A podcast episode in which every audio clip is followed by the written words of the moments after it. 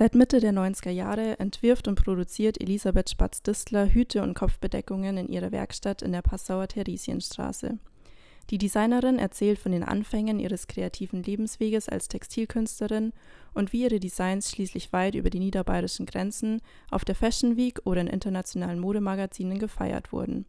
Außerdem spricht sie über das ganz persönliche Geheimrezept ihrer Kollektionen, weshalb darauf auch in Krisenzeiten Verlass ist und was es mit der Ähnlichkeit des verrückten Hutmachers aus Alice im Wunderland auf sich hat. Frau Spatz, wie waren die letzten Monate für Sie? Die letzten Monate sind wie so viele Monate bei mir mit viel Arbeit verbunden, von Montag bis Montag. Spannend, interessante Menschen und ja, schön.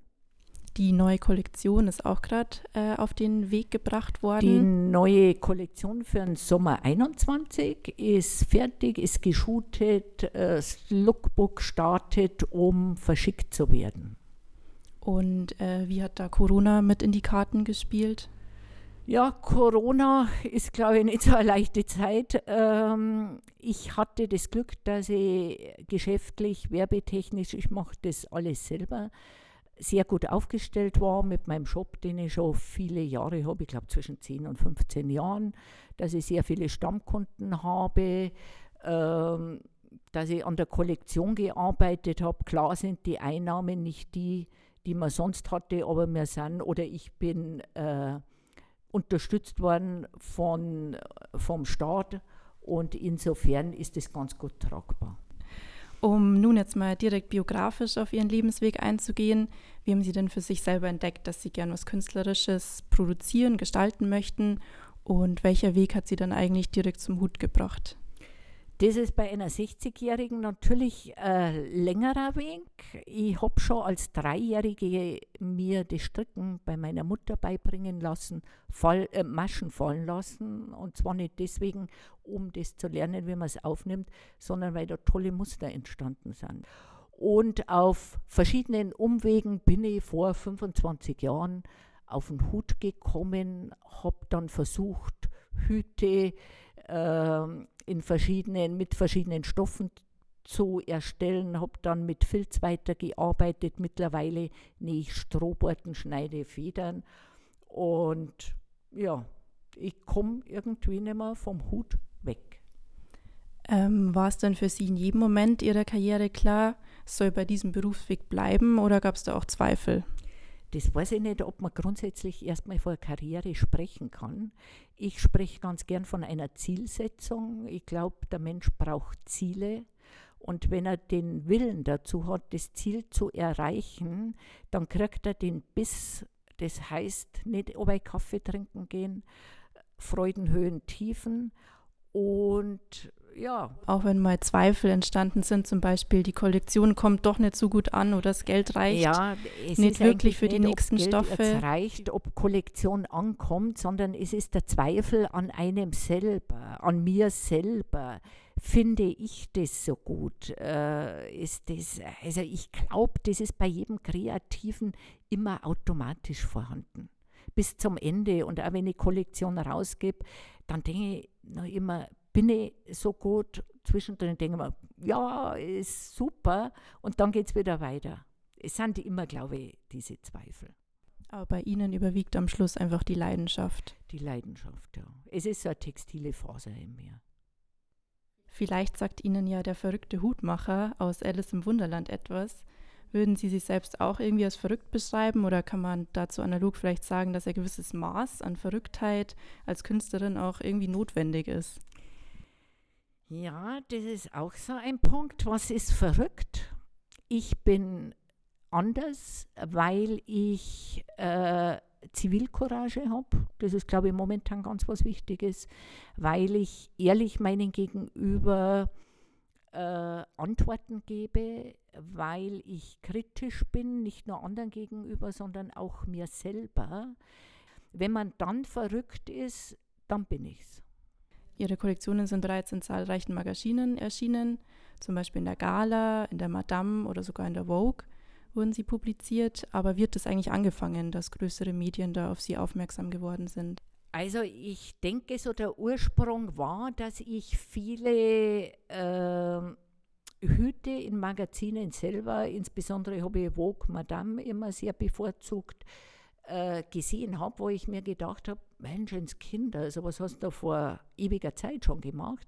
Und habe dann irgendwann mal ganz schlichte Bilder zur Vogue geschickt und man staune, die haben einen Hut gebucht und haben an einem ganz tollen Model dann in der September-Ausgabe veröffentlicht.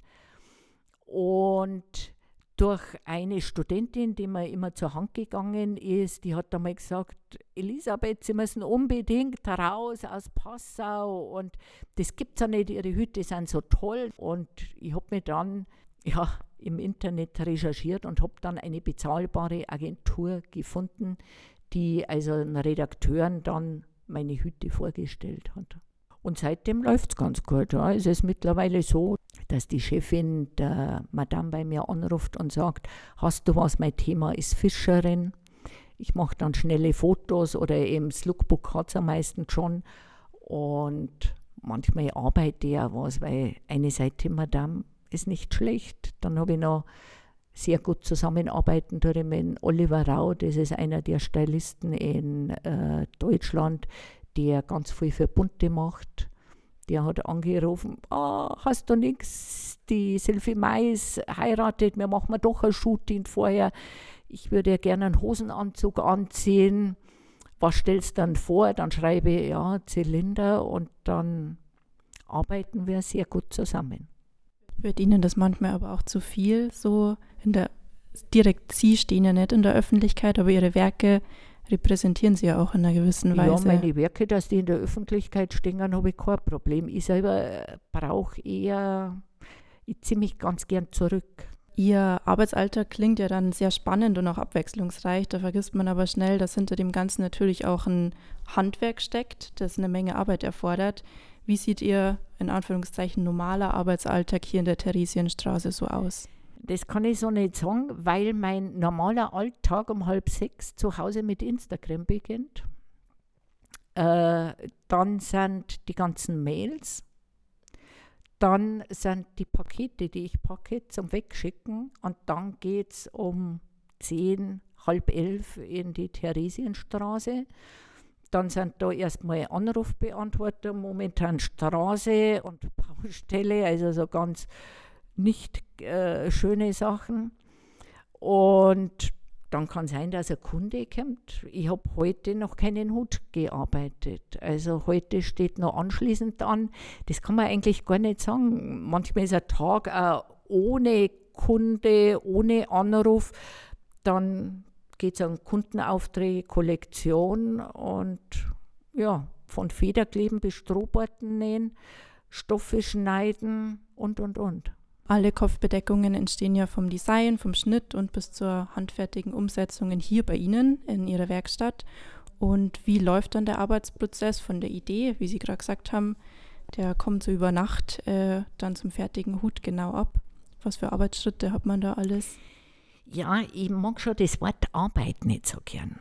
Das sind eigentlich keine Arbeitsschritte bei mir, sondern das ist also wenn ich wirklich einmal am Sonntag aufs Radl gehe, dann ist das so ein Zucken in mir und freue mich dann, wenn ich am Montag in der Werkstatt bin und hole mir dann ein Material beim freien Entwurf, also wenn ich das Lookbook, muss ich sagen, mache ich das einfach nach Farbe, nach dem, was ich mir am Material, nach dem Traum und wenn ich einen Kundenauftrag habe, dann habe ich ja das auch schon vorher sehr lange mit meinem Kunden besprochen, dann ist das eigentlich auch so spannend, dass ich einfach loslegen will. Das ist jetzt nicht Arbeit. Ich glaube, andere dann für Kaffee trinken und Urlaub fahren haben das Gefühl, was ich an meiner Nähmaschine habe. Ja, besser geht es ja eigentlich gar nicht. Na, deswegen sage ich, ich bin sehr dankbar für das, was ich machen darf. Und ich bin froh, dass ich so mutig war, das in einem Alter sich selbstständig zu machen, wo andere eigentlich dann schon entweder einen Namen haben oder ja. Ähm, zweimal im Jahr entwerfen Sie ja ganz neue Kollektionen. Und woher nehmen Sie dann eigentlich die Inspiration, ständig irgendwas Neues zu entwerfen? Ja, das ist also ich habe einen Garten, da bin ich sehr gerne. Ich habe einen Mann, der meinen Rücken sehr frei hält und wo auch manchmal dann plötzlich so eine Idee ist. Und mir hat der liebe Gott irgendwie viel mitgegeben. Das kann ich gar nicht so genau sagen. Sie haben mal gesagt, dass der Hut so das i-Tüpfelchen zur eigenen Persönlichkeit äh, und Individualität wäre. Gibt es daher nach Ihrer Aussage für jeden den einen passenden Hut? Ja, ich kann für jeden den passenden Hut machen. Wobei ich es aber ganz schlimm finde, weil man unter Hut eher immer diese blumigen in England äh, Fascinator, diese ganz auffallenden. Also meine Linie, glaube ich, wenn man sie anschaut, es schaut zwar, Sie haben am Anfang gesagt, bunt aus, aber wenn Sie jeden Hut einzeln nehmen, ist der eigentlich ganz schlicht. Und für mich ist wichtig, dass nicht jemand im Straßenbild sagt, mein Schatz, ja, sie hat einen Hut auf oder er, sondern dass man sagt, wow, das ist eine tolle Frau. Warum ist die toll? Weil sie eine Ausstrahlung hat, weil sie eine Persönlichkeit hat weil es gut angezogen ist und weil es einen Spatz vielleicht auf dem Kopf hat. Gibt es dann zum Beispiel auch irgendwelche Modeikonen, für die Sie mal sehr gern was entwerfen würden? Gibt es irgendeinen Traumkunden? Na, eigentlich nicht. Für mich ist der Kunde, der kommt, ist das, was was mich freut. Also, ich meine, es ist toll, eine Merit Becker behütet zu haben, aber ich, ich freue mich genauso. Ich habe viele Studentinnen zum Beispiel, die sich auch was zusammensparen. Also, das ist genauso spannend. Ich glaube, bei mir ist das Spannende ja, es hat ja nicht jeder, wenn die ganzen Louis Vuitton-Taschen vorbeigehen, die Studentinnen, die schauen gar nicht rein. Die merken gar nicht, dass eigentlich das im Schaufenster draußen haben, was in der neuen Vogue Madame Cosmopolitan ist bei mir bleiben besondere Menschen stehen. Und das ist auch nochmal ganz toll. Ich verkaufe nicht nur jetzt einen Hut als Hut, sondern das ist, glaube ich, eine Philosophie, das ist eine Wertschätzung von anderen Menschen meinen Sachen gegenüber und dieser Energie, die darin steht. Beim Nähen zum Beispiel von Strohhüten sitze ich ja Stunden an der Nähmaschine, bis ein Hut fertig ist. Und ich bete zum Beispiel ganz viel Vater unser. Also ich gehe jetzt nicht in die Kirche, aber das ist so meine Meditation. Mir geht da ganz viel durch den Kopf.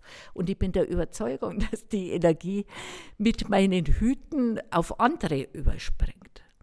Und deswegen kann ich jetzt nicht so den Kunden sagen. Ich habe bis jetzt zwei Kunden in diesen Zeiten gehabt, wo ich mir gedacht habe, und ich habe auch keinen Hut verkauft, ihr braucht keinen tragen da bin ich dann irgendwie rigoros. Und es ist jeder Mensch spannend. Deswegen muss ich nicht wipsen. Einfach ein ehrlicher, direkter Mensch, so wie ich eigentlich bin, glaube ich, ist aber so dieser Energieaustausch. Sie sind mittlerweile sehr weit über die Grenzen von Passau bekannt und als internationale Hutdesignerin erfolgreich. Aber was hält Sie demzufolge immer noch in der Theresienstraße in Passau? Ja, das fragen mich mehrere. Ich liebe meine Stadt. Es ist eine der schönsten Städte. Sie sind schnell in München, sie sind schnell irgendwo. Also ich persönlich brauche eigentlich bloß einen Inn, Donau und Dilz. Aber das hat was mit Alter zu tun. äh, ja, das ist einfach diese Räumlichkeiten, diese nicht geraden Wände, äh, diese Lebendigkeit von jungen Menschen in unserer Stadt. Ich genieße das so, dass wir so viele Studenten haben. Das ist einfach in einem Raum, wo sie alles zu Fuß gehen können.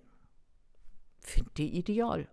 Man muss mal in die Welt raus, aber je älter das man wird, hat man so viel schon erlebt, da reicht es dann. Und Passau ist einfach wunderschön.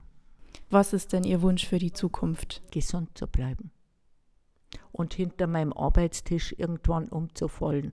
Aber mein Vermieter hat gesagt, er trägt mich nicht raus. Dann vielen Dank für das schöne Gespräch. Freut mich auch. Sogar danke.